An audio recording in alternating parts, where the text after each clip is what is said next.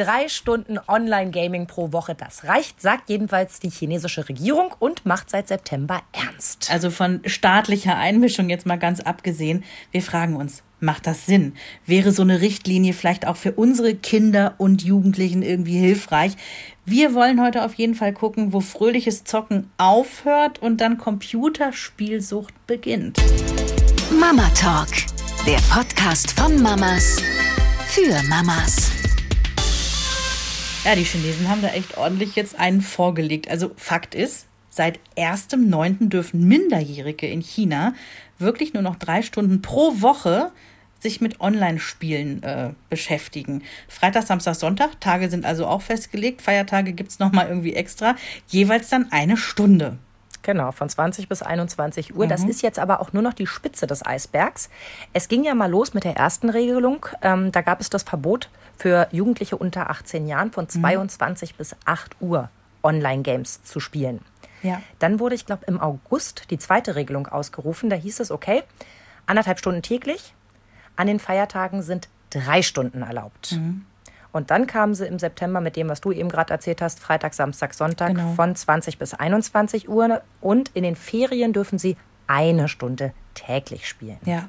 Das geht in China tatsächlich so, weil man sich irgendwie, wenn man jetzt am Handy ein Online-Game machen will, muss man sich vorher mit seinem Perso da registriert haben. Ja, also es geht nur mit echter Identität und teilweise sogar schon mit Gesichtserkennung. Also, dass die Kinder eben auch nicht sagen können, Hö, ich nehme jetzt mal das Handy von Papa, der pennt gerade. Nee, das würde dann merken, ne, die Software würde merken, ah, falsches Gesicht zum falschen Handy und würde das sperren. Ja, offiziell sagt die Regierung natürlich, äh, wir wollen Gaming-Sucht bekämpfen, weil äh, ist eine Volkskrankheit und äh, Volksverdummungskrankheit geworden. Klingt ja erstmal so, als würden die sich wahnsinnig äh, um das Volk kümmern. Naja, böse Zungen behaupten, es steckt einfach die komplette Kontrolle dahinter, ne? Staat einfach kontrollieren zu wollen. Aber vielleicht hat es ja trotzdem irgendwie einen gesunden Effekt auf die Bevölkerung. Da wollen wir nämlich heute mal gucken, weil die Chinesen haben festgestellt, oh, Kinder können schlecht gucken, die haben schlechtere Noten, Bewegungsmangel ist auch bei denen ein Riesenthema. Das wollen wir einfach verbessern. Mhm. Geistiges Opium war so mhm. die Überschrift, genau. ähm, damit man mal so einordnen kann, wie schlimm Computerspielsucht eben aus, aus deren Sicht vorangeschritten ist. Ja. Also geistiges Opium, das ist schon ein ganz schönes Label, fand ich. Ich habe ich hab direkt mal irgendwie, haha, Zahlen und Fakten, jetzt kommt sie wieder, die gute Vreni um die Ecke. ähm, ich habe mal geguckt, weltweit ist es tatsächlich auffällig, dass so ja, Asien irgendwie wahnsinnig weit vorne ist, was so diese ganze Computerspielsucht angeht. Also Taiwan, Südkorea, China, Singapur. Dahinter auch schon USA, Deutschland irgendwo im Mittelfeld. Schlusslicht übrigens Norwegen. Also die scheinen irgendwas richtig äh, zu machen dort. Wahrscheinlich haben die einfach ganz schlechtes Netz. ich weiß es nicht. Nein, aber das äh, scheint ja, also China ist ja auch äh, irgendwie da im oberen Drittel mit dabei. Also es ist auf jeden Fall dort ein Thema. Wie gesagt, Deutschland im Mittelfeld. Wir sollten jetzt aber nicht so tun, als hätten wir mit dieser ganzen Problematik nichts zu tun. Also Computerspielsucht ist auch bei uns ein echtes Problem geworden, muss man dazu sagen. Und da zählt halt alles mit rein. Also da zählt World of Warcraft mit rein, mhm. da zählt FIFA 1998 mit rein, da zählt Candy Crush mit rein, äh, Sudoku, also was immer ihr auf eurem Smartphone äh, mhm. einer Gaming-Station, Plattform, weißt, meine, ne? ja, genau. PlayStation, Xbox, whatever. Ähm, egal, was man spielt, das fällt alles unter Gaming. Ja. Und was ich auch spannend fand, ähm, ist, dass ja nicht nur diese Reduzierung der Spielzeit für Jugendliche eingesetzt wurde, sondern ganz still und heimlich. Das fiel dann nur nicht mehr so auf, weil das andere so extrem war ähm, haben sie sich auch darum gekümmert, dass aus Spielen unmännliche Inhalte ja, ja. entfernt werden. Wegen Verweiblichung von Männern und so. Oh, wow, da bin ich das erste Mal gestolpert, weil ich so dachte, okay, was sind denn unmännliche Inhalte? Wenn jetzt jemand Brüste in dem Spiel hat, muss ich das dann entfernen oder wie ja. meinen die das? Und vor allen Dingen muss man ja hier auch mal ganz klar sagen, da geht es um alle Menschen in China, also auch um die Erwachsenen, die quasi ne, vor der Verweiblichung von Männern geschützt werden sollen. Bei der anderen Geschichte, also da geht es um Minderjährige ne, beim Gaming. Also ich finde, da muss mhm. man auch schon nochmal unterscheiden, dass ein Staat halt sagt, ähm, äh, anscheinend seid ihr nicht mündig genug, äh, selber entscheiden zu können, irgendwie welche Inhalte äh, gut zu finden sind. Das ist echt, also das hat ein Geschmäckle. Ne? Also neben den unmännlichen Sachen ist auch alles Obszöne und alles mhm. Gewalttätige rausgeflogen. Es soll keinen ähm, Anreiz geben zur Geldanbetung. Ja. Und ich habe gedacht, witzig, das beschreibt doch das Spiel Grand Theft komplett, oder? Nicht, dass Obszön, ich mich so gewalttätig. Geld. Stimmt. also, äh, wenn wir jetzt auf Deutschland gucken, ist es ja ein Fakt. Ne? Es gibt mittlerweile Spezialkliniken für Gaming-Süchtige. Ja. Es gibt Therapeuten, die haben sich darauf komplett spezialisiert. Es gibt Beratungsstellen extra dafür. Und jetzt habe ich mal ein bisschen nach Zahlen gesucht und das ist gar nicht so einfach, weil können wir uns alle vorstellen, da gibt es einfach eine wahnsinnig hohe Dunkelziffer. Ne? Man schätzt, dass so 500.000 Jugendliche Risikogamer sind. Die sind noch nicht süchtig. Ne? Das ist so 15 Prozent der Minderjährigen ungefähr. Aber die bewegen sich schon im Bereich, wo man sagt, "Uah, da muss man jetzt aufpassen. Das sind die, die mir an der Straßenbahn immer entgegenkommen ähm, und immer die Rolltreppe nehmen, weil sie nicht von ihrem Display aufschauen können. das ist Mhm. richtig. verrückt. Also die kommen aus der Schule, gucken auf ihr Display bis zur Bahnstation, steigen mit dem Blick aufs Display in die Bahn ein Ja, und steigen Zombies. so auch wieder Genau. aus. Ja. Also du hast so das Gefühl, die haben so einen eigenen Kokon um sich. Mhm. Die kriegen gar nichts mit. Und ich erinnere mich daran, wie ich mein junges Mädchen, also ich halte mich ja zurück, Leute irgendwie zu Maßregeln, die nicht zu meiner Familie gehören. Ich Das ist vielleicht sagen. der Beisatz, den es braucht. Und ich stand an der Bahnstation und ähm, um die zu kreuzen, musst du halt zweimal über Schienen rüber. Ja. Und da kommt mir eine junge Frau entgegen und die ähm, Fußgängerampel ist gerade auf Rot umgesprungen. Die ist extra dort geschaltet, damit du nicht bei Rot über die Schienen latscht. Mhm. Und sie hat Kopfhörer drin, guckt auf ihr Display und latscht so drüber. Noch rechtzeitig. Übel. Und ich gucke die mit so großen Augen an und das hat sie wohl irgendwie verwundert, sodass sie einen Stöpsel aus dem Ohr nahm. Und ich sagte nur, Mäuschen, das war ganz furchtbar gefährlich, was du gerade gemacht hast. Du hättest die Bahn gar nicht kommen hören. Ich wollte die ja nicht anschreien. Ich wollte mich auch nicht mit der streiten. Ich wollte ihr als Mutter nur einfach mal sagen, Mhm. Ja. bitte, bitte pass auf dich auf. Du hast Eltern, die dich sehr lieben. Ja, du wolltest ihr diesen, diesen Mama macht sich Sorgen Moment gerade einmal kurz spiegeln und ähm, mhm. vielleicht Hat hat, sie was genickt. Ja, fein. Vielleicht kannst du dich sogar in zehn Jahren noch dran erinnern und hält sich dran. Ja, und Schön. sagt dann, da war mal so eine Irre. Aber so irre war sie eigentlich auch nicht. Ähm, Ja, aber das sind eben wirklich diese Gefährdeten. Und dann geht das einen Schritt weiter, zack, in Genau. die Sucht. So, und da ist es schwierig, auch belastbare Zahlen zu finden. Irgendwas zwischen zwei bis acht Prozent der Kinder und Jugendliche sind ernsthaft suchterkrankt, was ne, Gaming angeht. Äh, das kommt ein bisschen drauf an, welche Experten du da befragst. Wie gesagt, hohe Dunkelziffer und auch so ein bisschen ähm, die Grenze ist schwimmend irgendwo, ne? Zwischen Risikogamern und dann richtig Süchtigen. Es gibt tatsächlich einen Test, den man dazu machen kann. Denn die WHO hat seit ein paar Jahren irgendwie das wirklich als ähm, offizielle Krankheit gelistet. Genau, seit 2018 meine ich. Ja, genau. Und da gibt es im Prinzip, wenn du diesen Online-Test machst, also der ist auch natürlich auf Deutsch, ne, gibt es von Krankenkassen wird das angeboten, von der Caritas, von sonst was. Das sind immer die gleichen Fragen. Das ist ein standardisierter Fragebogen. Lass mich nicht lügen. 10, 12 Fragen sind das. Und äh, da klickst du einfach, da hast du immer vier Auswahlmöglichkeiten und klickst das an. Das kann einmal ein Kind selber machen oder ein Jugendlicher, können aber auch die Eltern machen. Sind die gleichen Fragen. Du kannst ja für dein Kind beantworten. Du weißt ja in etwa, wie lange ne? und äh, wie das Verhalten drumherum ist. Uff, ich habe das gemacht. Ich habe das für Henry gemacht. Was Und- kommen denn da so für Fragen? Also nach Zeit oder Ja. ähm, danach, wie, wie sehr man sich abkapselt? Ja, es kommt die Frage nach Zeit, es kommt auch die Frage danach, ähm, wenn aus irgendwelchen Gründen nicht äh, gerade gegamed werden kann, weil was weiß ich, irgendwie das Internet gerade platt ist oder, oder Mama zum Essen gerufen hat, wie hoch der Frust da ist, ne? Ob man irgendwie auch äh, Freunde mal links liegen lässt, um lieber zu zocken. Ähm, ach, all solche Sachen waren das, ja. Ähm, keine schwierigen Fragen. Und ich habe vorher gesagt, so ja, mein Kind zockt ab und an zu viel, ist auch durch Corona so ein bisschen, ne? Ähm, haben ja viele diese Erfahrungen in den Familien gemacht. Ich habe jetzt nicht gedacht, dass wir irgendwie an einer Grenze uns da bewegen. Sie sagen mir jetzt nicht, ihr bewegt euch schon an der Grenze. Ja, pass auf, ich habe mit den Ohren geschlackert, ich habe es mir hier direkt aufgeschrieben. Und zwar, Henry spielt so 30 bis 40 Minuten am Tag. Sagen wir mal 40 Minuten, ja? So, ich habe das alles wahrheitsgemäß da angeklickt. Und dann steht da, das Kind zeigt einige Anzeichen einer Computerspielsucht. Spielverhalten bitte im Auge behalten. Spielen reduzieren. Wenn das nicht klappt, Unterstützung holen. Ich habe es jetzt ein bisschen äh, stichpunktartig mir aufgeschrieben. Und zwar ist es ein Punktesystem. Insgesamt kannst du 54 Punkte erreichen. Was jetzt nicht so geil wäre. Richtig, dann bist du halt, dann solltest du dich in die nächste Klinik begeben wahrscheinlich. Dann wird dir der Strom direkt abgeschaltet. So, wir haben 22 von 54 Punkten erreicht. Und damit kriegst du halt wirklich schon äh, die Ansage, pass mal auf, was ihr da macht. Da sind schon einige klare Anzeichen für eine Spielsucht dabei. Also wir Ich möchten nochmal festhalten, Henry ist 10. Ja, fast, genau.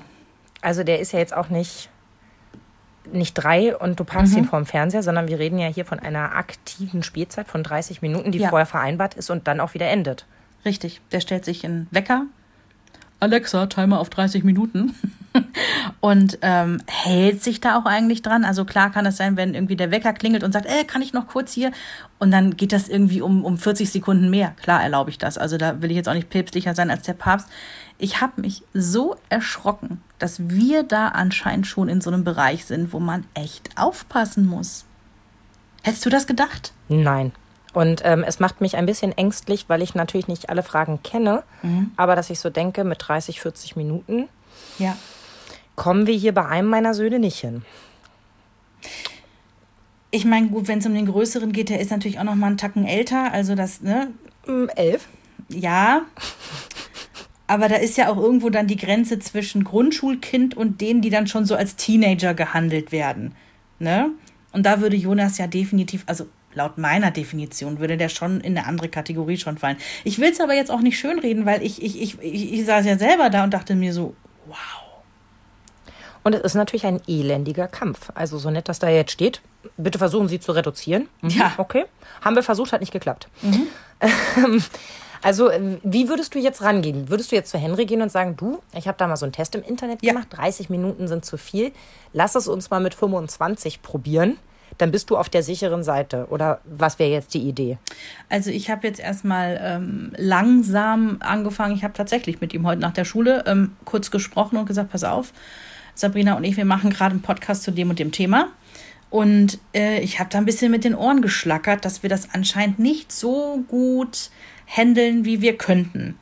Und habe gesagt, mir wäre jetzt wirklich dran gelegen, dass wir solche Sachen wegfallen lassen wie, also wir, wir vereinbaren, er darf pro Tag 30 Minuten aber dann auch nicht noch äh, abends noch mal kurz und ähm, ah, Papa ist ja gerade mit Fienchen Gassi und du musst jetzt noch mal eben das für die Arbeit machen. Ah, dann kann ich doch noch mal eben. Also verstehst du, dass man sich einfach an die Regeln, die es gibt, wirklich streng hält? Weil da muss ich sagen, da sind wir manchmal vielleicht zu weich. Ich glaube, das ist aber überall so. Und ich glaube, da würde ich jetzt tatsächlich als erstes ansetzen zu sagen, wir können nicht irgendwie äh, alle zwei Tage aus irgendwelchen Gründen, weil die Sonne scheint, weil es regnet oder weil irgendwer gerade noch länger arbeitet, Ausnahmen machen. Ich glaube, das ist der erste Weg. Aber empfindest du es denn auch so, dass, dass du glaubst, dass er schon so leichte Tendenzen zeigt, indem er irgendwie aggressiv ist, wenn das Nein. Ding ausgeht oder mit dir mault, wenn er jetzt äh, Ja, seine Spielzeit nicht verlängern kann? Ja, also so, so rumgemaule ist schon mal und so, äh, alle anderen dürfen viel mehr. Also, dass eine riesig große Begehrlichkeit da ist, was dieses Thema angeht, das merken wir seit Jahren. Dass er da absolut anfällig für ist. Hier von meiner besten Freundin, der Sohn, der vergisst regelmäßig, dass er eine Switch hat. Der vergisst das einfach, weil für den andere Dinge wichtiger sind. Also wir müssen die Switch hier auch regelmäßig laden. Ja. Also ich finde es wichtig nochmal zu sagen, weil ich glaube, viele fühlen sich jetzt so ein bisschen ertappt. Ging mir ja auch immer so. Corona ist tatsächlich ein Faktor, den wir da nicht außer Acht lassen dürfen. Denn die Hälfte aller Kinder in Deutschland hat während Corona, ne, also Stichwort Lockdown, die Spielzeit deutlich erhöht. Und ich glaube, das war auch bei uns eine der Achillesfersen, weil man kommt da so schlecht wieder runter, was du eben schon gesagt hast der, das Kind hat sich jetzt irgendwie erstmal so ein Level an Spielzeit irgendwie, hat sich dran gewöhnt. Und da das dann wieder runterzubekommen, ist, ist schwierig. Ja, logisch. Ich habe nicht das, ich meine, das Kind hat weder in der Schule einen Leistungsabfall oder so. Nein, alles gut, ne? Der trifft sich mit Freunden, der geht mit dem Hund Gassi, also der, der liest ja auch viel.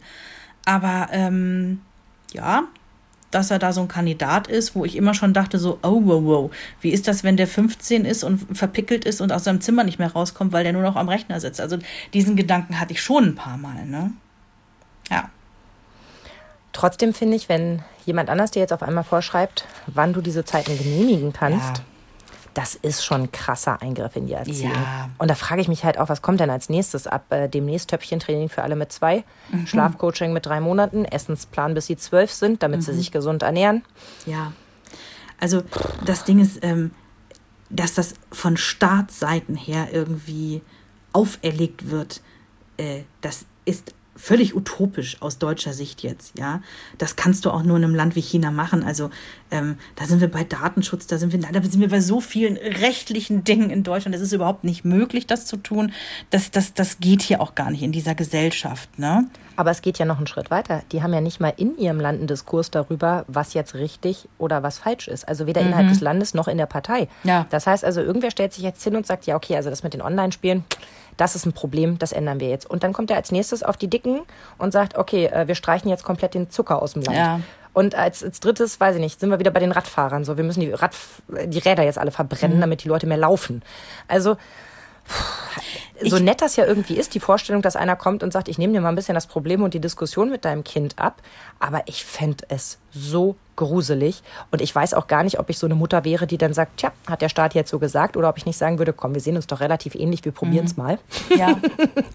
Also ich, ich hatte ein Interview gelesen, da kam ein junger chinesischer Mann zu Wort und der hat halt gesagt, jo, Sex darf man in China mit 14 haben, arbeiten darf man ab 16, aber online spielen, wie man will, erst nach 18 dann. Ne? Also irgendwie stimmt das Verhältnis da nicht so. Stell dir vor, du bist gerade 17 und die haben das Ja. ver verabschiedet. Ja. Du kriegst ja totale Meise. Ähm, ich habe außerdem gehört, dass die da, ich meine, wir müssen uns nichts vormachen, auch Zwölfjährige sind schon so fit am Rechner, dass es so spezielle Anonymisierungssoftware da schon gibt, dass man diese Schranke wohl auch tatsächlich umgehen kann. Wenn Das man kann ich mir jetzt weiß, nicht wie. vorstellen. Also, dass Hacker und Computernerds pfiffiger sind als eine Regierung. Ja, das habe ich mich so gefragt. Ne? Vor allen Dingen geht's ja auch wirklich da nur um diese Gaming-Geschichten, um diese Online-Gaming-Geschichten. Ne? Was ist, wenn sich jetzt irgendwie quasi so eine Sucht irgendwie woanders hin verlagert? Verlagert, ja, ne? Genau. Das habe ich auch gedacht. Und auf einmal gucken sie sich den ganzen Tag Filmchen an von Leuten, die zu wenig anhaben. ja. Genau das, man kompensiert das eine mit dem anderen. Und äh, vor allem ist für mich auch immer die Frage, wenn du etwas so lange, du hattest es gerade so schön gesagt, es hat eine so hohe Begehrlichkeit bei unseren Oh, Kindern. ja, grauenvoll. Jetzt fütterst du diese Begehrlichkeit nochmal zehn Jahre richtig an, um dann zu sagen, so, äh, ab jetzt kannst du natürlich machen, wie du willst. Huh. Nee. Also so würden wir ja auch nicht, äh, deswegen würden wir auch wahrscheinlich nie zu unseren Kindern sagen, sie dürfen niemals am Alkohol hinnippen, bevor sie 18 sind. Weil uns klar ist, was passiert am 18. Geburtstag. Die haben den totalen Absturz und wir dürfen sie aus dem Kinderkrankenhaus in Windeln wieder abholen. Ja. Muss ja nicht sein. Man könnte ja auch erstmal einen vernünftigen Umgang Ja. damit versuchen zu lernen. Letztendlich ist es ja, ist das ja auch der Grund, warum wir unseren Kindern Taschengeld geben. Warum tun wir das? Damit sie wöchentlich oder irgendwann monatlich eine Summe X zur Verfügung haben und irgendwie lernen, damit umzugehen. Sie müssen eben auch lernen, ah, hier habe ich irgendwie ganz viel Geld für ganz schön viel Scheiße ausgegeben, hm, war uncool, habe ich mir einmal angeguckt, das Plastikzeugs oder was auch immer es war, danach nie wieder äh, angefasst, ja. Sie müssen lernen, wenn es etwas gibt, was sie wirklich, wirklich haben wollen, dann müssen sie halt mal vier, fünf Wochen darauf sparen, ne. Also letztendlich ist das alles irgendwie zielt das auf das Gleiche ab, wenn du, wenn du denen nie was gibst, ja, wenn es kein Taschengeld gibt, pff, lernen sie nie den Umgang mit Geld. Und so ist es mit Medien, Süßigkeiten, im Prinzip mit allem, ne? Was mir auch gleich in den Kopf kam, als ich das gelesen habe, Freitag, Samstag, Sonntag, 8 bis 9. Ja, voll spät, ne? Ähm, genau das. Jede Familienfeier ist gecrashed. Jeder Samstagabend, den du gerne irgendwie als Familie mal wegfahren würdest, ist gecrashed, weil, hallo Mama, da ist meine Spielzeit. Ich Ja. werde dieses Haus nicht verlassen zwischen 20 und 21 Uhr. Ich Ja. darf dann spielen. Also pff, bis dahin, der ganze Tag läuft ja nur darauf hinaus, dass es endlich 20 Uhr ist. Also alles dreht sich dann um diesen Moment. Der ganze Tag ist futsch, weil immer klar ist, Furchtbar. aber um acht muss ich vor dem Fernseher sitzen. Also das ist wie vor 100 Jahren mit der Sportschau, weißt du, wenn der Mann gesagt hat, jetzt müssen wir aber mal langsam los, gleich kommt die Sportschau, wo du so gedacht hast, aber es ist doch gerade so nett. So müssen wir das jetzt wirklich? Heute guckst du es dann einfach irgendwie online oder später oder was auch immer, ne? Ich habe keine Ahnung, wie bei den Chinesen. Also ich weiß ja zum Beispiel bei den Spaniern ist ja generell alles irgendwie um zwei, drei Stunden verschoben, ne? So im Vergleich zu uns. Die essen ja auch furchtbar spät erst zu Abend. Ich habe keine Ahnung jetzt aus dem Stegreif, wie das bei den Chinesen ist, ob da irgendwie das Abendleben sowieso erst irgendwie ab halb zehn, zehn losgeht, auch unter der Woche. Ich habe keine Ahnung. Da bin ich jetzt auch nicht so im Thema. Und da China ja auch relativ groß ist, würde ich fast behaupten, dass es da auch Unterschiede gibt. Vielleicht. Je nachdem, ob du gerade in Peking oder in bist. Ja. Also die Frage ist ja erstmal, was ich mich die ganze Zeit gefragt habe, drei Stunden die Woche, das steht im Raum bei den Chinesen. Und wenn du das so hörst, denkst du erstmal so, oh, das ist ja gar nicht so viel. Ne? Ich habe jetzt ausgerechnet, dass Henry mit seinen 30 bis 40 Minuten am Tag ne, in, der, in der Woche ergibt das dreieinhalb bis viereinhalb Stunden. Also überleg mal, an, an Tagen, wo er dann viel gespielt hat, ist er in der Woche dann bei viereinhalb Stunden. Ne? Das ist ja auch zu viel, sagt der Online-Test. Ne? Also dann wäre ja quasi ein Unterbieten dieser Drei-Stunden-Regel gar nicht so verkehrt. Also jetzt erstmal von dem Gedanken her, ähm, ist das eine gesunde Zeit, die die da aufzeigen? Gut, aber selbst wenn wir sagen, drei Stunden ist jetzt die gesunde Zeit, da haben sich jetzt alle Experten darauf geeinigt, das ist die perfekte Zeit äh, von Spielen. Dann ist aber immer noch die Frage, ob die perfekte Aufteilung ist, das auf drei Tage A eine Stunde Ja. zu packen. Also, dass man den Leuten nicht mal die Möglichkeit gibt, den Kindern ein Zeitkonto zu haben. Da wären wir Richtig. wieder wie beim Taschengeld. Du hast pro Woche, es beginnt Montag 0 Uhr oder Montag 8 Uhr, weil vorher dürfen sie ja auch nicht ins Internet. Und dann hast du irgendwie drei Stunden für die Woche und manch einer wird feststellen, oh schade, Montagmittag schon vorbei. Und der andere hat am Sonntagabend noch eine Viertelstunde über und freut sich voll. Also ich mache das bei uns in der Familie auch so. Er darf sich was aufsparen.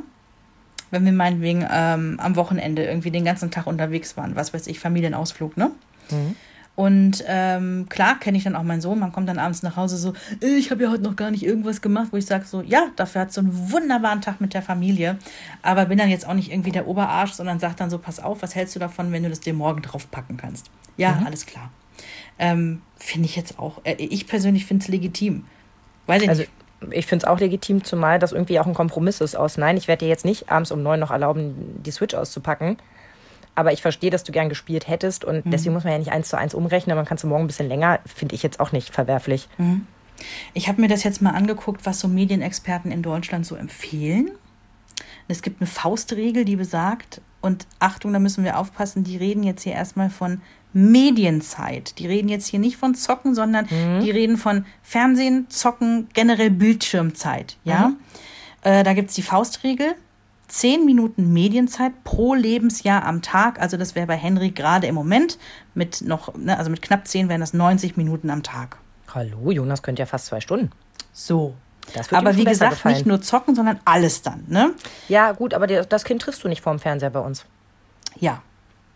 Das ist ganz lustig. Also während Felix sehr, sehr gerne Fernsehen guckt, aber leider so Quatsch wie so irgendwelche YouTube-Jungs, die Minecraft spielen. Ja, ich kenne das so sehr. Also es ist eigentlich permanent, dass ich reinkomme und sage, wie lange geht das noch? Dann kriege ich die Zahl und dann sage ich, danach ist aber Feierabend. Ja, und sie haben so furchtbare Stimmen und die reden alle so komisch. Es ist alles ganz furchtbar.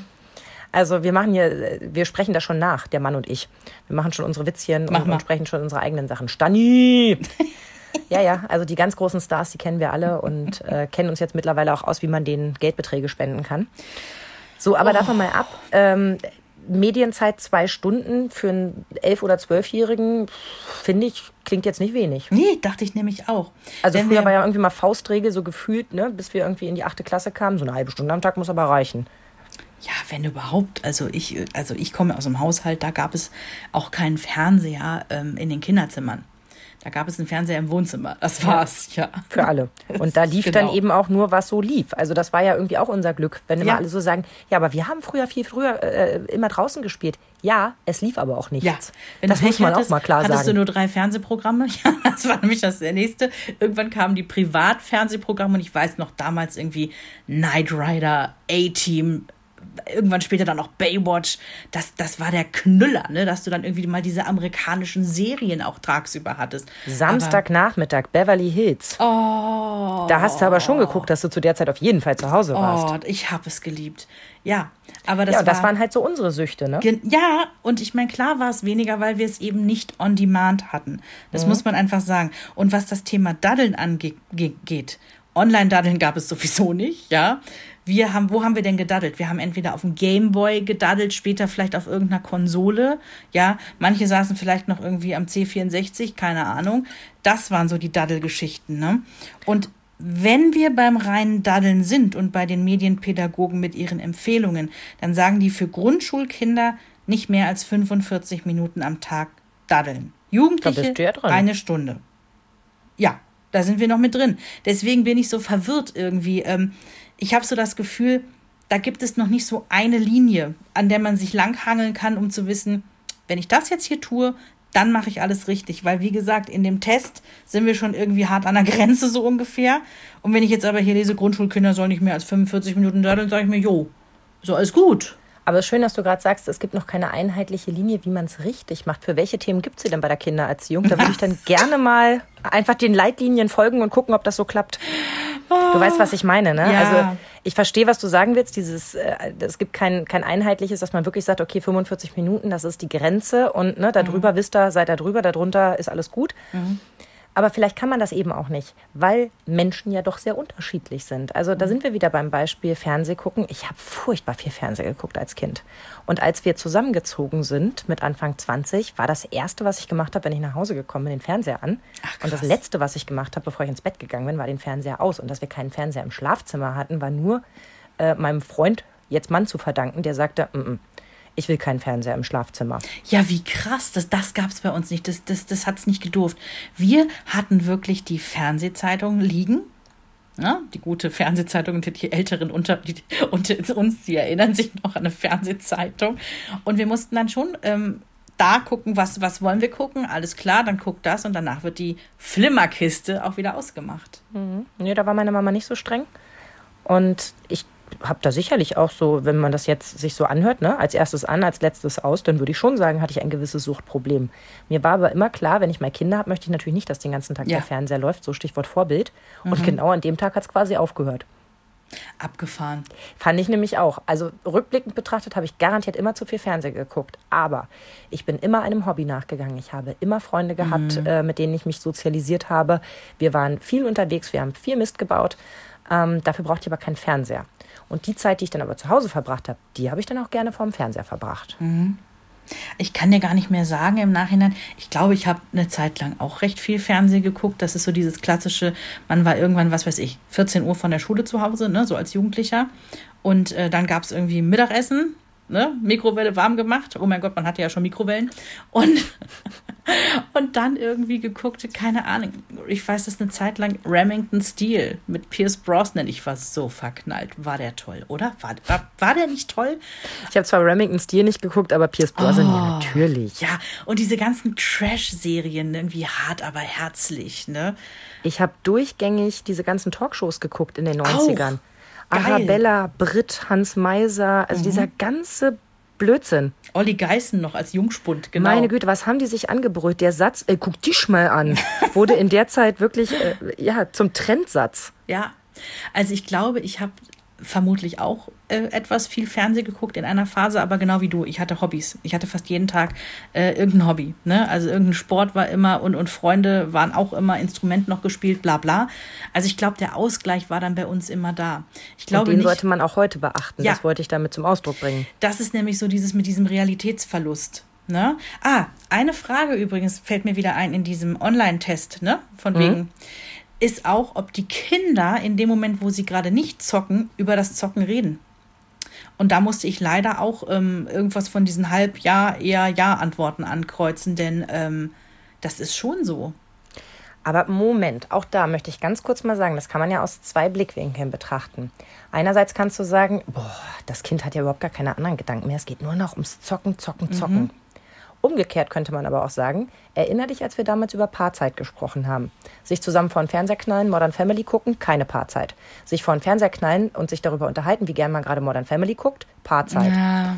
Und dann denke ich mir so, vielleicht will er dir auch einfach nur mitteilen, was ihn interessiert. Ja, ja. Also, also nicht aus, aus Suchtproblematik so, oh, ich muss jetzt drüber sprechen, so als, oh, oh, das muss jetzt raus, sondern als, Mama, weißt du, äh, weil ihn das so, so glücklich macht, weil ihn mhm. das so guter Aspekt. Deswegen will er dich halt teilhaben lassen. Ich glaube, da ist was dran, weil es ist ihm immer ganz wichtig, dass ich weiß, was er da gerade für Errungenschaften und was er jetzt gerade für neue Kostüme sich gekauft hat und sonst was, ja. Ähm, ja, das kann schon sein, dass es dann auch eher der Aspekt ist, er möchte irgendwie das Tolle, was er dort erlebt, irgendwie auch mit jemandem einfach teilen, ne? Also so stelle ich es mir jedenfalls vor und bin heilfroh, dass wir darüber reden, weil wie wär's denn bitte schön, der macht das an, der macht das aus und was spielst du gerade so? Ja, so ein Spiel. Ja. Hm. Ja. Da würde ich mir viel mehr Sorgen machen. Aber witzigerweise ist es halt eine, eine dieser Fragen. Ne? Und ähm, wenn wir schon dabei sind, es ist, also ich bin schon davon überzeugt, dass Henry da sehr empfänglich ist, einfach für dieses ganze Gaming-Universum. Und im Vergleich in seiner Klasse würde ich ihn auch im Mittelfeld so einschätzen. Also es gibt ähm, Kinder, die dürfen deutlich weniger. Sein bester Freund zum Beispiel, da gibt es 30 Minuten Medienzeit am Tag und die auch erst abends. Ne? Mhm. Also irgendwie, äh, je nachdem, wie es Abendbrot fällt, davor oder danach. Aber auf keinen Fall irgendwie so dieses äh, klassische Kind kommt aus der Schule, äh, schnell Hausaufgaben machen und oh, dann erstmal ein bisschen zocken. Das gibt es dort gar nicht. Und bei denen funktioniert das Bombe. Ne? Also manchmal schiele ich da schon so ein bisschen neidisch hin, wie geil die das irgendwie im Griff haben. Und die müssen halt auch gucken. Sie haben 30 Minuten. Damit können sie auf der Switch spielen, damit können sie aber auch was im Fernsehen gucken oder auf, auf dem Pad irgendwie machen. Das, das entscheiden die, aber es sind halt nur 30 Minuten insgesamt. Ich finde das bewundernswert. Ich glaube, in diesem Leben kriegen wir das so nicht mehr hin. Dann gibt es aber auch äh, eine ganze Reihe von anderen Kindern, die dürfen, ich würde jetzt fast behaupten, fast ohne Regulierung spielen. Zumindest klingt es so. Und ähm, da ist natürlich obligatorisch immer der eine dabei, der sagt, er spielt schon Fortnite und er spielt schon GTA. Und wir reden hier von Grundschülern, ne? die noch keine zehn sind. Und Henry erzählt dann zu Hause immer so, wow, und der ist so cool, der spielt schon GTA. Und ich sag, weißt du überhaupt, was das ist? Ja, erschreckenderweise kann er mir sagen, ja, das ist so ein Spiel, das ist voll realistisch.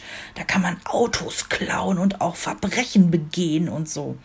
Und ähm, ja, wie sich herausstellte, habe ich just auf dem Elternabend die Mutter dieses betreffenden Kindes getroffen. Die hast du wahrscheinlich daran erkannt, dass sie die ganze Zeit am Handy World of Warcraft gespielt hat. nee, witzigerweise total nette Frau. Und wir kamen irgendwie auf das Thema. Also ich hätte sie im Leben nicht angesprochen, so von wegen so, ihr Sohn darf aber ganz schön viel, das geht aber gar nicht. Nein, sowas natürlich nicht, ist auch gar nicht, geht mich auch gar nichts an. Aber sie fing dann so an, meinte so, ach ja, und meiner, hm, der kriegt bei seinem 15-jährigen Cousin immer den ganzen Mist mit und erzählt dann die ganze Zeit von GTA und Fortnite und zu Hause hat er das gar nicht. Und ich denke mir, ach, guck mal an. Äh, ne? Bei, bei mhm. den Schulfreunden kommt das dann ganz anders rüber. Ne? Also er ist da so im Mittelfeld. Ähm, aber er hätte sehr gerne sehr viel mehr. Aber es kommt doch auch immer darauf an, wie die eigenen Eltern gepolt sind. Das ist doch wie bei allen anderen Themen auch. Bist du selber musikalisch? Wirst du deinem Kind ein Klavier hinstellen? Es darf jederzeit, na, ich sag mal zwischen 7 und 17 Uhr, darauf rumklimpern, wann es danach, ne, wann es ihm danach beliebt. Und jemand, der selber eine Playstation zu Hause stehen hat und gerne mal abends irgendwie zwei Stunden FIFA zockt, der wird auch wenig ein Problem damit haben, wenn sein Kind in derselben Zeit mhm. irgendwie Minecraft spielt. Ja. Jemand, der Marathon läuft, der würde es nicht ertragen können, dass der während der äh, seinen 20 Kilometer Abendlauf macht, sein Kind eine Stunde vor dem PC sitzt und, und Fortnite knallt. Mhm. Also so unterschiedlich sind ja auch die eigenen Blickwinkel. Also ich habe im Freundeskreis so viele Männer, die wirklich immer noch gerne ihre Spielekonsole abends auspacken. Ja, die sagen, krass. ich komme damit runter. Ich habe im Freundeskreis ein Pärchen, der hat seinen eigenen äh, Gaming-PC und Schreibtisch und Kopfhörer. Und es gibt Abende, wo der irgendwie erst um halb drei ins Bett kraucht und dann aber brav um fünf wieder aufsteht und zur Arbeit geht. Alles gut. Aber der braucht das als Ausgleich. Und da frage ich mich schon, nur weil ich das nicht so empfinden kann, mhm. also weil mir Computerspielen nicht diesen Ausgleich gibt, dass ich danach das Gefühl habe, es geht mir besser, kann ich doch nicht einfach behaupten, uh, das ist alles Teufel. Nee, Nee, ganz bestimmt nicht. Also ich bin froh, dass Jens das nicht tut. Ich weiß nicht, ob ich da so tolerant wäre. Aber du hast schon recht, irgendwie, man sollte schon sagen, äh, pff, wenn das für die Familie so funktioniert, alles klar. Und du hast vollkommen recht. Wir haben ein Mädchen in Henrys Klasse, die hat schon Ewigkeiten davon erzählt, dass sie dieses ähm, The Legend of Zelda mhm. spielen darf. Das ist auch erst ab zwölf. Wir hatten es davon auch schon mal in einem anderen Podcast. Und ähm, da habe ich mich immer gewundert wieso darf die das? Ja, irgendwann kam raus, der Vater ist totaler Fan von äh, Zelda und zockt das selber. Mhm. Und bei den Szenen, wo er weiß, pff, hier ist jetzt keine Kriegerszene oder so, hier muss man nur mal irgendwie ein wildes Pferd einfangen, ähm, lässt er das seine Tochter machen. Mhm. Und, und äh, sie hat quasi irgendwie das Gefühl, so, hey, geil, ich darf Zelda spielen. Eigentlich ist es aber total gut, wie sie spielt, weil sie spielt ja in dem Moment begleitet besser geht es ja gar nicht, pädagogisch Im gesehen auch. Ne? Lockdown ne? ist Felix in, in eine Gruppe mit seinen Mitschülern reingeraten. Die haben alle online äh, Minecraft gemeinsam gespielt. Ja. Also ne, auch in, in diesem entspannten Modus. Weil der Vater ITler ist, hat der irgendeinen Server gemacht, wo die sich dann alle drauf getroffen haben. Ich habe bis heute nicht verstanden, Wie das funktioniert, aber wie das funktioniert, aber ich wusste, wo ich draufklicken muss. Und dadurch konnten die Kinder, die ja nun gerade mal Erst- und Zweitklässler irgendwie waren, miteinander spielen und kommunizieren toll. Wow. Und haben das halt am Computer gemacht. Klar kann man sagen, so, wäre schon schön, wenn sie sich draußen getroffen hätten. Ja, war aber mh, auch gerade blöd Lockdown. Ja. War nicht so mit draußen treffen. Aber fand ich total cool, weil der Vater eben total technikaffin ist. Und du weißt ja von meiner Cousine, der Mann, der ist ja so verrückt, der hat ja damals sein Türschloss extra ausbauen lassen, damit er mit dem Handy die Tür aufmachen kann. Das Ding hat ungefähr mal vier, fünf Anläufe gebraucht, bis es geklappt hat. Und ich sagte mal so, ähm, wärst du nicht mit dem Schlüssel schneller? Ja. Okay, dann erklär mir einmal kurz, Warum? warum? Und er, weil ich wissen will, ob es geht. Ja. Okay, damit kann ich leben. Das ist völlig in Ordnung. Aber je nachdem, wofür du dich interessierst, äh, dessen Sohn hat auch schon Umgang irgendwie mit Alexa und äh, wird irgendwie das Programmieren lernen, wahrscheinlich bevor er die ersten Buchstaben richtig drauf hat. Weil die eben aus einer anderen Warte kommen. Weil der sagt, oh, die Kinder müssen unbedingt an die Computer ran, die müssen früh, die müssen native, digital. Ne? Der kommt da mit solchen Begrifflichkeiten und ich stehe immer wie so ein, ja, wie so ein Hausmütterchen daneben und sage immer so, hm, klingt schon alles ganz gut, aber kann ich nicht leisten. Also, wo du sagst, ich habe mich lange dagegen gesträubt. Ähm, bei der Switch gibt es ja auch die Möglichkeit, dass man online spielen kann. Und ich habe lange irgendwie, aber auch mangels Wissen habe ich immer gesagt, nee, will ich nicht. Weil d- da in diesem Internet, nee, jetzt ohne Witz, ich habe halt gedacht, weiß ich nicht, dann gibt es eine Chatfunktion, dann können den irgendwie wildfremde Leute anquatschen, äh, finde ich nicht gut. Man muss ja sagen, irgendwie bei der Switch ist das ja bei den meisten Spielen so, äh, da, da, da kannst du ja gar nicht irgendwie mit Fremden wirklich in Kontakt treten, sondern wenn du jetzt mal Animal Crossing nimmst, das magst du ja auch gerne, das Spiel, ne? Und äh, wenn Henry sich dort dann irgendwie mit einem Freund trifft, dann kann ich da irgendwie auch wenig Schlimmes dran finden in Nee. dem Moment. Weil die da zusammen dann irgendwie rumstromern, äh, schenken sich gegenseitig Rüben und sonst was, ja. Und T-Shirts und so, ja, ja. ja, und äh, genau, ich habe hier mal ein T-Shirt designt. Hey, wie cool willst du das tragen? Eigentlich ist das relativ süß, ne? Ja. Also klar sind sie in dem Moment nicht auf einen Baum geklettert. Ja, aber trotzdem haben sie was zusammen gemacht. So. Und sie haben auch kommuniziert miteinander. Ne? Und haben irgendwie auch, ähm, also auch da kommt es ja zur Situation, ja, aber ich möchte hier das Haus hinbauen. Ja, aber da ist blöd, ich möchte es lieber da hinbauen. Ne? Auch da geht es wieder um miteinander klarkommen und so weiter und so fort. Und wenn es ganz schlecht läuft, kann man immerhin einfach das Headset in die Ecke schmeißen und sagen, mit dir rede ich nicht mehr. Ja. Und was ich auch noch gelesen hatte im Zuge unserer Vorbereitung hierauf, ähm, es liegt eigentlich auf der Hand, mir ist es sogar bei Henry schon mal aufgefallen, dass Kinder, die viel Gaming betreiben, Ja. Unglaublich aussprache- und wortschatzsicher im Englischen sind. Weil sie so viele Befehle schon können müssen, ne? Weil, genau, viele ähm, Spiele irgendwie, selbst wenn sie auf Deutsch irgendwie die Anleitung haben und so trotzdem irgendwie mit englischen Begriffen, ne? Äh, und, und, und Kommandos und so um sich greifen, ja. Und ja, ist mir auch schon aufgefallen. Und auch wenn, wenn Henry jetzt irgendwie, weiß ich nicht, zu Zelda oder egal, auch zu Minecraft irgendwie die entsprechenden YouTuber sich anguckt, die auch wiederum mit diesen englischen Begriffen hantieren. Und ähm, ja, ich meine nicht, dass, dass ich deswegen sage, oh, Henry, hey, geil, du darfst jetzt acht Stunden am Tag gamen, weil dein Englisch dann so perfekt ist. Aber man muss ja auch mal erwähnen, irgendwie, wenn, wenn es mal einen positiven Aspekt gibt, ja, finde ich jetzt nicht so schlecht. Ich fände es auch schön, wenn wir irgendwann in einer Welt reden, wo Deutsche, die Englisch sprechen, nicht sofort so entlarvend sind. Schön ist, dass du gesagt hast, in einer Welt reden, statt in einer Welt leben. Könnte ein Versprecher gewesen sein, passte an der Stelle, aber ja. Ja, Ich muss mich hier schon wieder unangenehm räuspern. mach das mal. Mein Schlafzimmer ist ja sehr klein. Ich habe immer das Gefühl, nach einer halben Stunde wird die Luft hier sehr dünn. Fenster auf ist keine Option? Ja, nicht so richtig wegen der Draußengeräusche, ne? Man weiß ja nie irgendwie, wir haben ja hier noch einen äh, Kindergarten im Hinterhof, was ich ja großartig finde, Ich aber was sagen. manchmal auch ein bisschen schwierig ist, wenn du so Aufzeichnungen machst. Wir machen ne? einen Mama-Podcast. Wir können ja mal kurz zu einer Abstimmung aufrufen. Äh, hättet ihr Probleme mit Kinderlärm im Hintergrund? Hm? Lustig. So. Sagt uns doch gerne mal Bescheid. Jetzt haben wir so oft ähm, über, über Spielsucht, Gaming-Sucht gesprochen. Ja. Ähm, da fragt man sich natürlich auch immer, was sind denn so die, die Symptome? Woran merke ich denn eigentlich bei mir selbst oder auch beim Kind, Mhm. dass da irgendwas nicht stimmt? Also was ich gefunden habe, waren eigentlich relativ schnell drei Sachen. Ja. Ähm, das erste ist der Kontrollverlust. Also wenn man nicht spielen kann, dann fehlt einfach was und man wird hibbelig und ähm, es muss jetzt gefälligst, ne, bald und kann ich jetzt endlich. Also gar nicht mehr darüber entscheiden können für sich selber, möchte ich spielen, sondern immer zu wissen, ich muss spielen. Alles in mir schreit, ich muss. Das zweite Symptom ist, wenn das Spielen zur Hauptbeschäftigung wird. Da sind wir eben genau beim Thema. Es muss ja alles irgendwie in der Waage sein. Ähm, Sport machen ist wichtig, Freunde treffen ist wichtig, ähm, mal ein Buch lesen ist wichtig. Und nicht einfach nur immer permanent vor irgendeiner Konsole hocken und da irgendwie ins nächste Level kommen wollen. Ja. Ich meine, klar, die haben es ja auch drauf angelegt, die Hersteller, ne? Die eigentlich legen diese kleinen Menschen das auch auf Sucht an, ne? Sie belohnen ja für langes Spielen. Da gibt es irgendwie Badges für Teamplay, lang dranbleiben, ne? Und derjenige, der wenig spielt, äh, ja, fühlt sich wie der Loser oder der, der, der, das Teamarsch, der irgendwie den Score irgendwie versaut hat, ne? Ja, und kriegt dann vielleicht auch was zu hören. So, ja, du hast ja gar nichts gemacht und ne, wir mussten und wir durften ja, oder wir waren ja vier Stunden, ja, aber ich durfte doch nur eine. Ja. Räusper, Räusper, es tut mir leid. Ähm, Betroffene haben meist auch noch eine zweite, ja, wie sage ich das jetzt am besten? Ähm, Sucht? ja, also nein, also mit dieser Sucht geht oft was einher, sagt Dr. Armin Kaser, der ist Psychologe Ah, ja, und. Softwareentwickler, was ich auch eine supergeile Kombination finde. Ja. Oh Mann, das gibt's doch gar nicht. Also das nächste Mal schicke ich dir ein paar Halstablettchen Oh vorher. ja, vielleicht möchte uns ja mal jemand sponsern mit Halstabletten.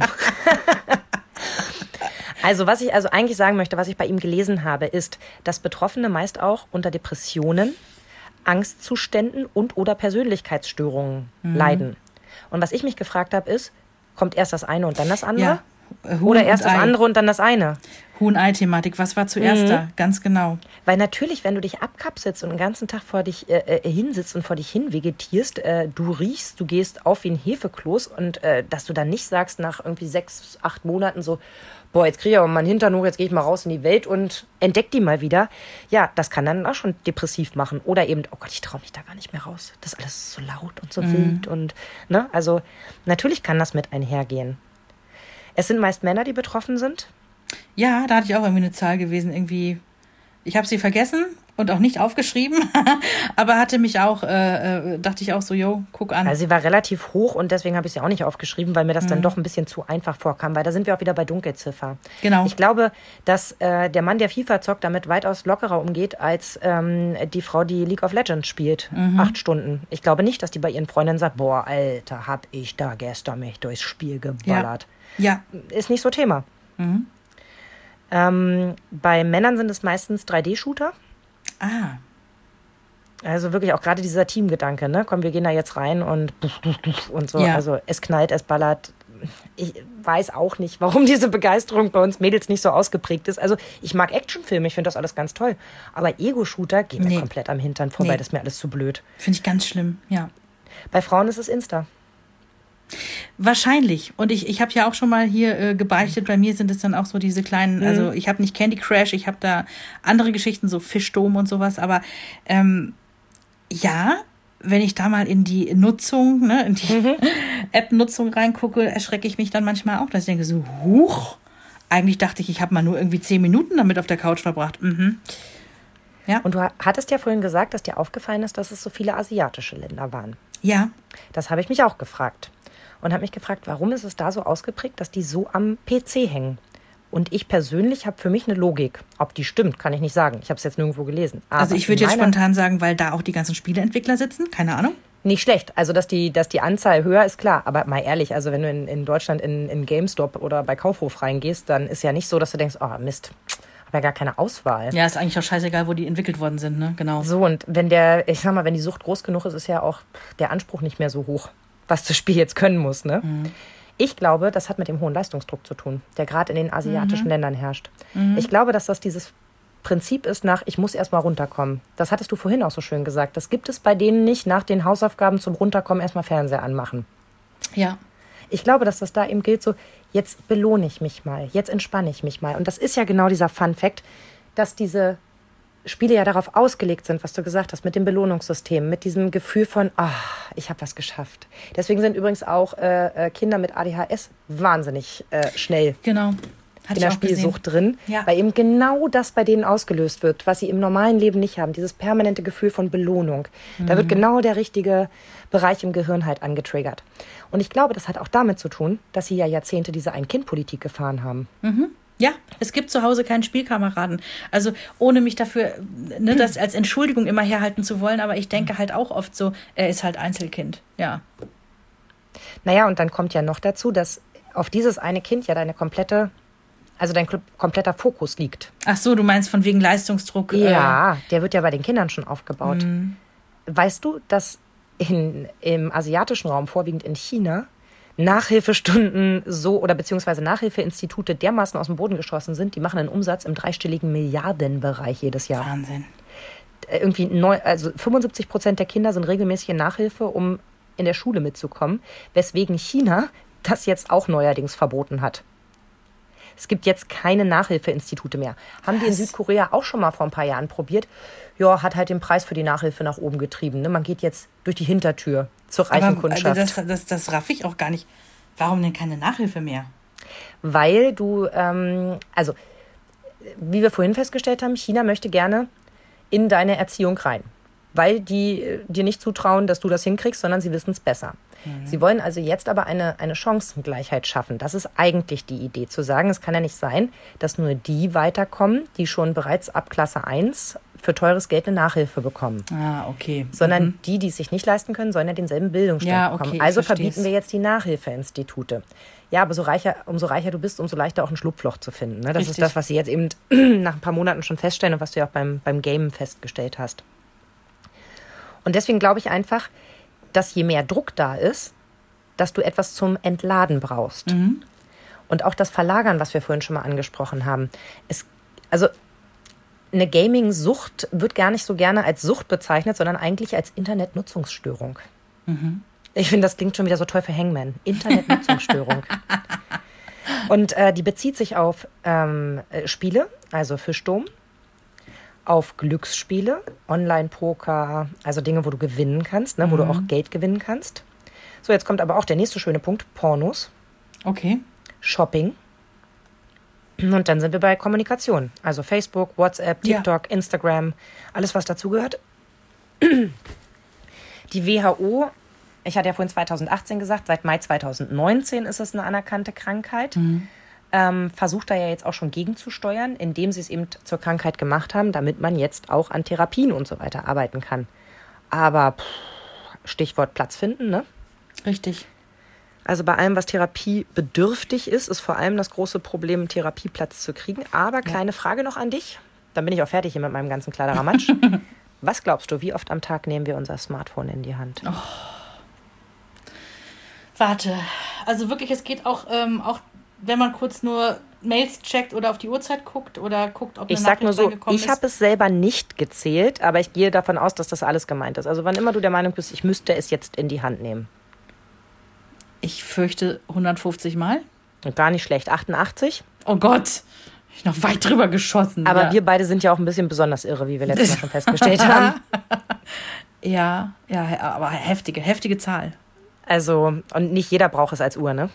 Eben. 88. Und dann gibt es so Leute wie meine Mutter, die fassen es irgendwie nur dreimal am Tag an. Ne? Die Für die machen wir gleich mit. So, und äh, genau. Dann gibt es eben Leute wie uns, ne? Ja. Ja, aber es ist schon heftig, ne? Es ist äh, wahnsinnig heftig. Und wenn man vor allen Dingen überlegt, du hast das vorhin so schön gesagt mit dem Vorbild. Mhm. Ich gebe zu, ich bin nicht das beste Vorbild. Aber wir haben ja gerade festgestellt, Alter pro Jahr zehn Minuten. Also langsam kommen wir auf die Zeit, die wir haben. da habe ich mit meinen 42 endlich mal die Nase vorn. Yay, ich darf mehr als du. ich habe noch 370 Minuten, stör mich nicht. genau. Nein, aber das stimmt schon. Also ähm, wir hatten ja auch da in der Urlaubszeit drüber gesprochen, dass ich da mhm. dringend dieses Medienfasten machen wollte, ne? Dieses Weg irgendwie vom andauernd bei Insta sowieso nicht, aber auch irgendwie bei WhatsApp. Ja, und wenn da Nachrichten reingekommen ist, mein Gott, es wird schon keiner gestorben sein. Ja, kann ich auch in drei Stunden noch drauf gucken. Ne? Jetzt mache ich halt gerade was anderes. Also dieses Bewusstsein, dass da möchte ich schon auch noch mehr dran arbeiten, an mir selber auch. Ne? Ganz witzig ist, weil wir, weil das heute unser Thema ist und weil ja auch Henry, äh, ich mag jetzt gar nicht Problem sagen, aber er hatte eine gewisse Affinität ne, zu dieser Gaming-Geschichte. Der muss ja jetzt unfreiwillig eine Woche komplett kalten Entzug machen. Weil? Klassenfahrt. Sie findet statt. Sie ist dreimal verschoben, sie findet tatsächlich statt. Jetzt Montag geht das los. Oh mein Gott. Ja, es ist die erste und äh, das ist jetzt vierte Klasse und die haben ja auch logischerweise in der dritten keine Mache können. Also das ist die aller, allererste Fahrt für diese vierte Klasse und dann halt direkt die ganze Woche. Und ähm, wir sind alle sehr aufgeregt. Also das irgendwie vorweg nochmal. Da wird jetzt schon seit Tagen überlegt, ah, welches Kuscheltier nehme ich mit? Anfangs wurde ge gesagt, hm, ich nehme lieber keins mit, dann lachen mich alle aus. Und dann kam ich vom Elternabend zurück und habe gesagt, du, alle Kinder nehmen Kuscheltiere mit. Das nur als Info für dich. Okay, ja, dann überlege ich mal. und ja, alles sehr aufregend und da gab es auch echt den Zettel mit, den obligatorischen Zettel von der Schule, irgendwie, was man alles mitnehmen muss. Und dann steht extra drauf, bitte keine Smart, Smart Watches, keine Handys, keine Pads, keine Switches, keine Konsolen, kein nichts mitgeben. Das stand bei uns damals in der dritten auch drauf und ich war ein bisschen geschockt, weil ich gedacht habe, ernsthaft, muss man das an dieser Stelle sagen? Ja. Also die Kinder sind irgendwie neun. Mhm, genau. Und davon mal abgesehen, Henry hat ja auch noch kein eigenes Handy. Und äh, ich wüsste auch nicht, warum ich ihm jetzt die Smartwatch mitgeben soll. Pff, also, die hat ja bei uns eher andere Gründe, als dass er irgendwie da mit daddeln oder äh, telefonieren soll. Mhm. Ähm, ja, eine Woche Entzug. Und er fragte dann auch schon so, ja, irgendwie, ich habe ja gehört, man darf gar nichts mitnehmen. Also auch nicht so die Switch irgendwie für abends mal zehn Minuten. Nee. Ja, okay. Ich Aber so, eine Schachtel Kippen könntest du mitgeben, ne? Stand nicht drauf. Genau. Bisschen Alkohol so. Ja, ähm, nein, aber ich, ich freue mich total, weil dieses, ich sehe das auch als einfach so als wunderschöne Erfahrung und Möglichkeit für mein Kind zu sehen, er kommt nach einer Woche Klassenfahrt wieder und es wird toll gewesen sein. Er hat es überlebt, eine Woche ohne Medienzeit. Ja, und es wird toll gewesen sein. Er wird nichts vermisst haben. Er wird sich vermutlich wirklich wieder freuen, dass er ein bisschen daddeln kann. Na, aber immerhin hat er denn was, worauf er sich zu Hause freut. Die Eltern werden es nicht sein. Mach dich da Oh, nicht. Ja, nee, aber ich habe ja eher so ein Kind, das irgendwie schon Monate vorher anfing. Ah, ich weiß nicht, ob ich das so gut schaffe mit der Klassenfahrt. Ich glaube, ich werde euch schon sehr vermissen. Und wir da seit Monaten im Prinzip darauf hinarbeiten, dass das auch völlig okay ist, dass er uns ein bisschen vermisst, aber dass wir auch glauben, dass er da so viel Spaß mit seinen Freunden hat, dass das gar nicht so ins, Gesi in, in, in Gesicht, hm, ins Gewicht fallen wird. Und äh, es ist tatsächlich erst so seit zehn Tagen, dass er von der Schule nach Hause kam und zu mir meinte, Mama, jetzt freue ich mich wirklich auf die Klassenfahrt. Mit dem, mit dem O-Ton, ich habe mich von den anderen jetzt anstecken lassen. Wo ich dachte, ja, Gott sei Dank. Also sollte ich ihm jetzt nicht noch in den nächsten Tagen erzählen, dass Mama und Papa abends immer an seinem Zimmer vorbeigehen und schniefen und sagen, Nee. nee. er ist nicht da. Ja, du machst dich wieder über mich lustig, aber. äh, Nein, gar nicht. Ich kann das nicht gut ab. Wenn ich abends ins Bett gehe und da steht die Kinderzimmertür offen und da liegt nicht mein Motti im Bett, ja, dann, dann bin ich ganz furchtbar emotional. Der Hase macht sich auch immer lustig über mich, aber ich kann das nicht gut ab. Ich wollte mich überhaupt nicht lustig machen. Ich wollte nur damit sagen, er sagt, ich weiß nicht, ob ich das so schaffe. Ich würde es bestimmt ganz doll vermissen. Und ich weiß, seine Eltern schaffen es mit Ach und Krach. Ja, aber das sage ich ihm natürlich nicht. Natürlich nicht. Aber es ist doch schön, dass ihr das so offen kommuniziert und dass das nicht so auf die leichte Schulter genommen wird. Es ist was Besonderes für alle Seiten. Ich habe auch so gedacht, Tolles. erfahrene Lehrer, ne, auf dem Elternabend war nämlich auch so, dass einige andere Eltern auch sagten, ja, wir sind, mm, also ja, wir haben noch ein bisschen Bauchweh, so von wegen Heimweh.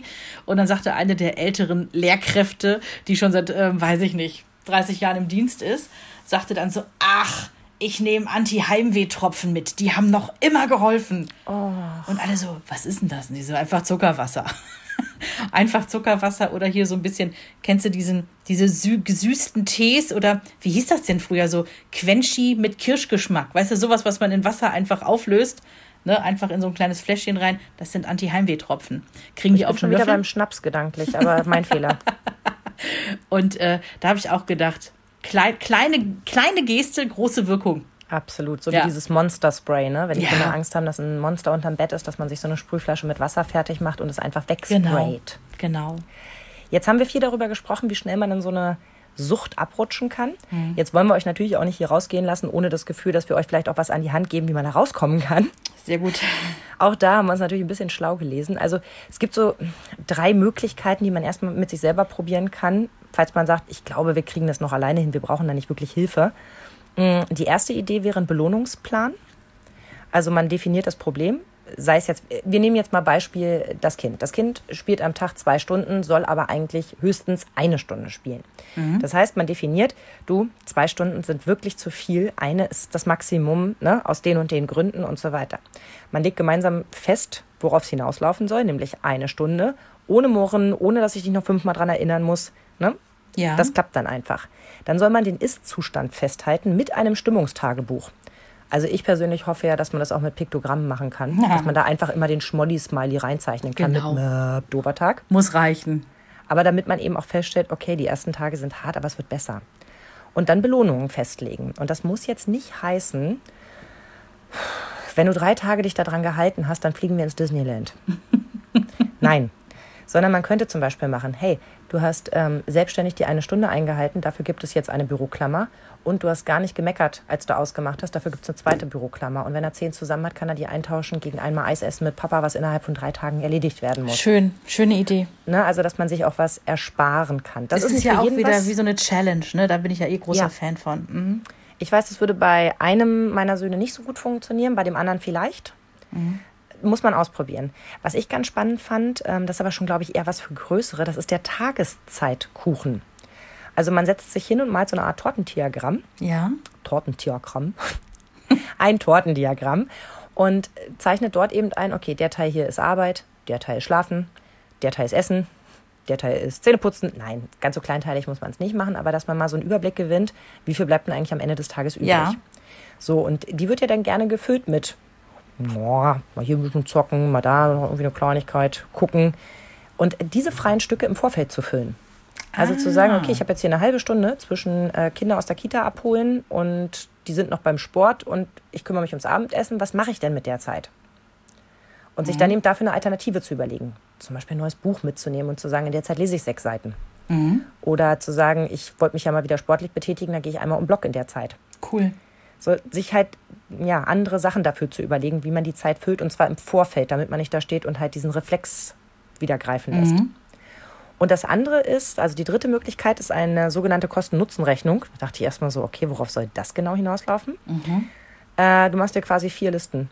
Eine Pro-Liste weiterspielen, eine Kontraliste weiterspielen, eine Pro-Liste aufhören, eine Kontraliste aufhören. Oh Gott, was ein Aufwand. Äh, ja. Traditionell wirst du, der die schreibt, original so gut wie gar nichts darauf schreiben können. Mhm.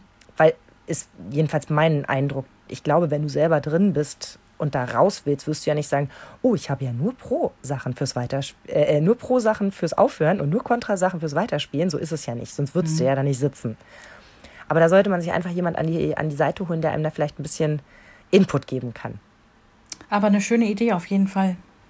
Ja, und wenn alle Stricke reißen, wir können es nur immer, immer wieder sagen, Hilfe holen, Hilfe holen, Hilfe holen. Also das ja. geht schon sehr gut im Netz, finde ich. Ich fand, Absolut. da gab es ein paar sehr kluge Seiten. Absolut. Ich würde auch wahnsinnig gerne eine verlinken, und zwar von dem Arzt, den ich vorhin angesprochen habe. Mm, der ist auch toll, den hatte ich auch gefunden bei, bei also meiner Geschichte. so viel Infos da gehabt und, und so gut erklärt, dass ich dachte ja. so, alles klar, das macht Sinn. Und diesen Online-Test, also das nur nochmal, den gibt es wirklich von so vielen verschiedenen Stellen im Internet. Das ist immer der gleiche. Ne, da könnt ihr irgendwo draufklicken. Online-Test Gaming-Sucht ist das Suchwort quasi. Da gibt es so viel. Und was ich auch erfahren habe, dass wenn man ähm, Hilfe sucht, jetzt erstmal, ne, als erste Anlaufstelle, kann man immer die ganz normalen Sucht- und Familienberatungsstellen auch nehmen. Die sind da auch für zuständig. Fand es ich auch interessant. Mittlerweile auch welche, die spezialisiert sind, wirklich auch auf Spielsucht mhm. bei Kindern und so weiter. Aber da muss man natürlich Schwein haben, dass man gerade zur richtigen Zeit am richtigen Ort ist und so weiter ja. und so fort. Ne? Aber es wird was gemacht. Das ist ein Problem. Also, wenn ihr jetzt so denkt, Mann, ey, hier zu Hause läuft die Kiste auch zu oft. Wir haben alle dasselbe Problem. Ich denke, wir müssen uns wirklich immer alle ein bisschen selber an die Nase packen. Mhm. Und damit fängt es, glaube ich, leider immer an. Aber ich könnte mir auch vorstellen, dass es sich lohnt. Und das sage ich jetzt nicht nur, weil ich ja jetzt zu Fritz Weilharter kommen wollte. er hat ein Buch geschrieben, Die neue Elite, warum Kindern ohne Smartphone die Zukunft mhm, gehört. Mhm, auch schon gehört, ja. Es ist ja erstmal ein prickelnder Titel, ne? dass mhm. du so mhm. denkst, oh, noch einer, der mir sagt, jetzt nimm doch deinem Kind einfach mal das Smartphone weg. Das Schöne ist, so einfach ist es dann nämlich doch nicht. Also wir haben ein sehr schönes Interview geführt und wir haben es euch mal so ein bisschen kurz geschnippelt damit ihr einfach mal einen Einblick kriegt, womit Herr Weilharter argumentiert. Und ich finde, da sind schon ein paar schlaue Sachen dabei. Herr Weilharter, Schüler ohne Smartphones, sagen Sie, sind die neue Elite an den Schulen. Da frage ich mich als Mama natürlich, verteufeln Sie generell Smartphones oder nur für unsere Kinder?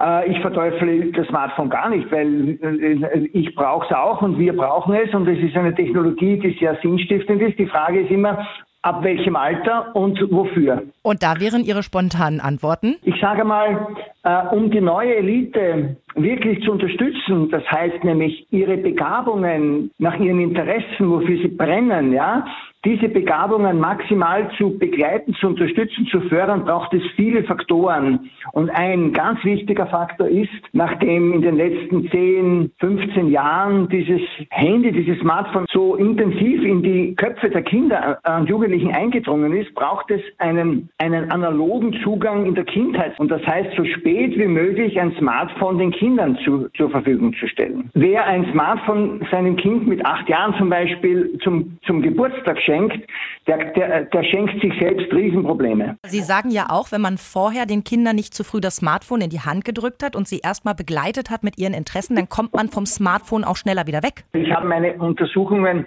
oder Interviews, die ich in den letzten zwei Jahren gemacht habe, äh, sehr offen gestaltet und habe gefragt, äh, die Jugendlichen, die Eltern, die Lehrer, was ist denn, was ist denn mit jenen, die jetzt so ihren Interessen so, so sinnstiftend und hochmotiviert folgen? Was haben die für eine, sage ich, Smartphone-Kindheit gehabt? Und fast alle haben erst mit 13, 14 ein, ein Smartphone bekommen, vorher nur ein Nummerntelefon.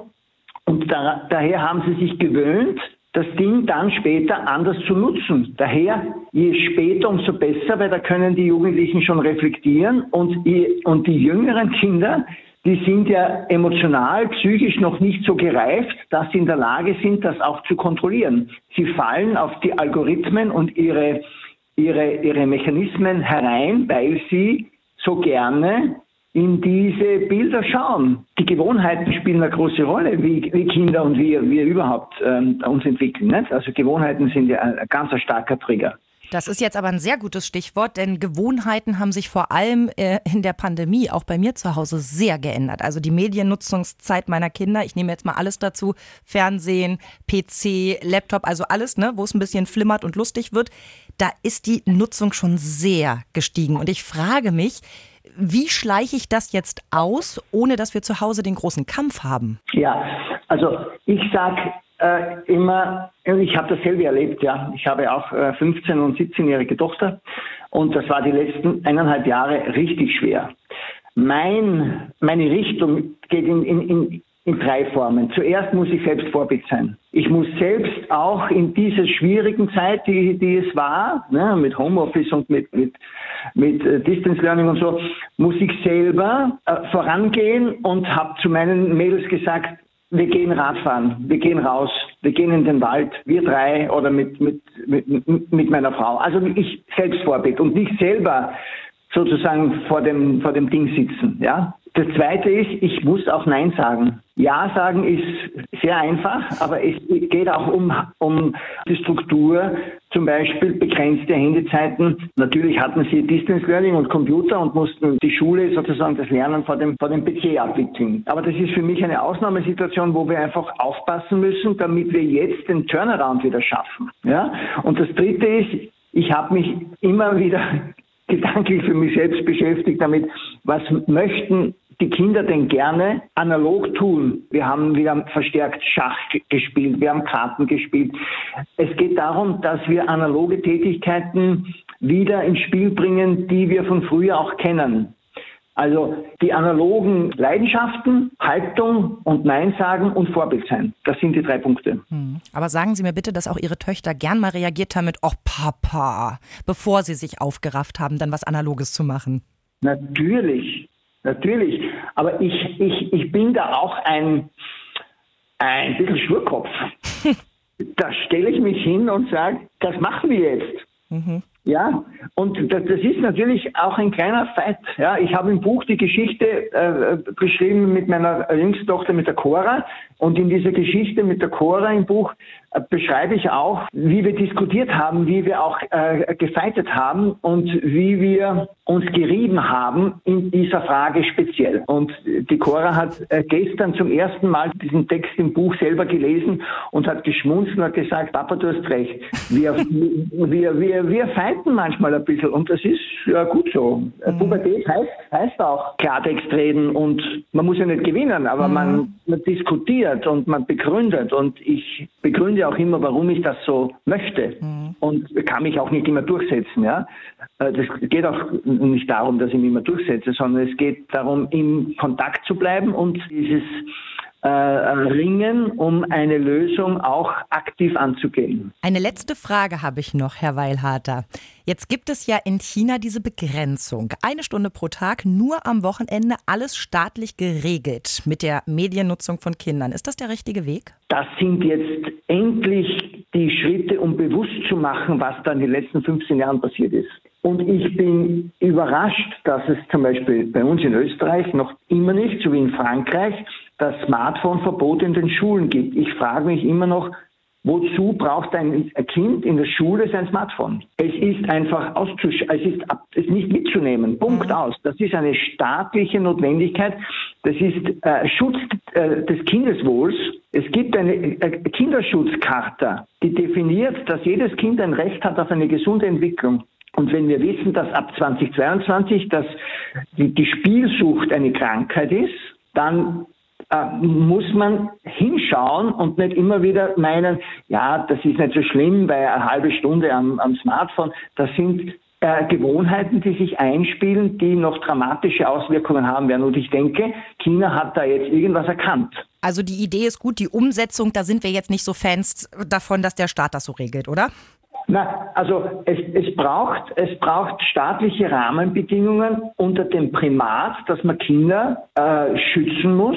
Es gibt ja auch andere Regelungen staatlich, die Kinder schützen. Ja, also die sind ja sehr notwendig, finde ich. Ja, also, dass man die, die Kinder nicht mit fünf, sechs Jahren an den Alkoholgenuss, der später kommt, schon jetzt gewöhnt, damit man ihnen ein kleines Schlückchen Wein jeden Tag verabreicht. Das ist ja so ähnlich wie, ich muss, ich, ich, ich muss die Kinder gewöhnen an, an, an die digitale Welt. Das ist absurd aus meiner Sicht. Wisst ihr, was ich meine? Also, es, es wird so, so sehr äh, immer von Digitalisierung sozusagen gehypt, ja, das ist so wichtig. Ja, es gibt unglaublich äh, große Errungenschaften durch die Digitalisierung, aber es wird nicht differenziert, dass die Digitalisierung für die Kindheit keinen Platz hat, aus meiner Sicht. Mhm. Ja? Alles hat seine Zeit. Schüler Alles ohne Smartphone sind die neue Elite an den Schulen, zumindest wenn es nach Sportpsychologe Fritz Weilharter geht. Ich bedanke mich ganz herzlich für dieses sehr offene Interview. Ja, ich danke Ihnen für das Gespräch. Ja, super interessante Aspekte mit dabei.